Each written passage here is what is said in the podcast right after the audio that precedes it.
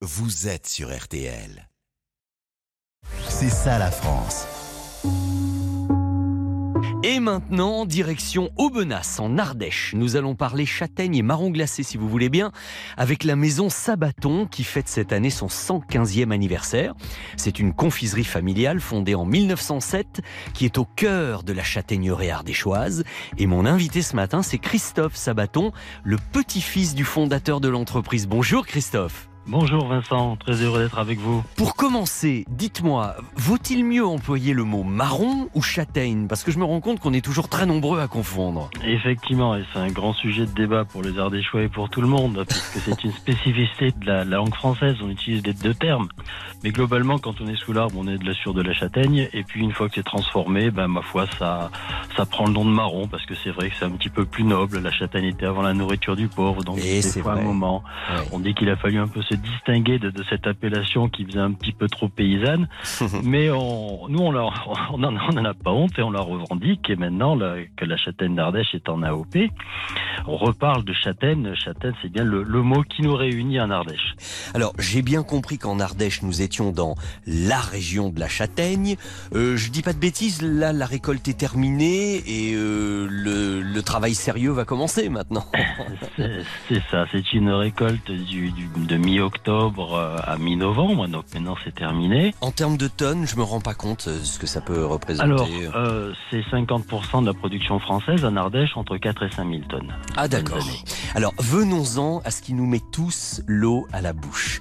Et finalement, ma question ce matin, c'est de savoir un petit peu mieux comment arrive ce marron glacé que nous adorons, comment ça se fabrique. Est-ce qu'on peut reprendre toutes les étapes depuis le début jusqu'au moment où on consomme? Effectivement, c'est un long parcours puisque déjà les fruits doivent être calibrés. On va s'attacher à prendre des variétés qui ont un bon goût. On va le laisser un petit peu sécher pendant 2-3 semaines pour que l'épluchage soit plus facile parce que c'est déjà une opération délicate. Eh Après, on a des machines qui vont inciser de multiples fois l'écorce, un passage à la vapeur et par magie de temps en temps, les deux peaux s'enlèvent toutes seules. Mais cette magie ne, marche pas tout le temps, donc c'est toujours fini à la main. Mmh. Et à ce stade, il y a déjà un fruit sur deux qu'on va éliminer parce qu'il est trop compliqué à éplucher. Ah oui. Il n'est pas perdu, mais il va finir en crème de marron. D'accord. Étape suivante, on va les, une fois qu'ils sont épluchés, on va les plier deux par deux dans un voile de tulle pour qu'ils restent entiers jusqu'à la fin des opérations.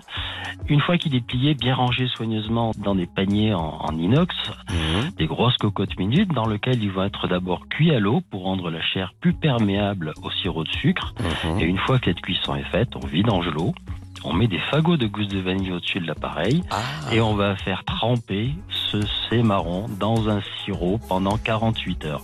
Et tout doucement, le sirop va pénétrer au cœur du fruit et le fruit va rendre son eau. Ok, ok. alors j'imagine qu'après il doit falloir les goûter probablement. Oui, alors oh, c'est pas fini. On le laisse encore reposer une semaine dans son sirop de confisage pour qu'il y ait un bon équilibre entre chaque fruit. Ah oui. Parce qu'on a vraiment, il faut vraiment prendre son temps pour que le marron soit à point. D'accord. Mais effectivement, une fois que toutes ces étapes sont faites, on va le déplier, le débarrasser de son voile de tulle. Moment crucial où on va voir le fruit confit, là, qui est devenu un peu translucide, qui a une couleur de marron glacé, et mettre les plus beaux sur une grille euh, cette grille qui va être pour le glacé, puisqu'en fait on finit par le glaçage. Quand on dit marron glacé, c'est marron confit et glacé. Le eh glaçage étant l'enrobage final d'un mélange de sucre glacé d'eau qui va devenir croustillant en séchant, puisqu'on va le passer au four très rapidement, le laisser sécher. C'est ce qui donnera cette petite pellicule croustillante et qui va faciliter la conservation du produit. D'accord. Et puis, Et il y a voilà la, phase d'emballage. Après, il y a l'emballage qui est effectivement euh, dans un, magnifique coffret aux couleurs de Noël, puisque là on en rentre dans des périodes de fête. Eh le petit papier doré. Le petit papier doré, voilà, qui est traditionnel. Vous me l'enlevez de la bouche.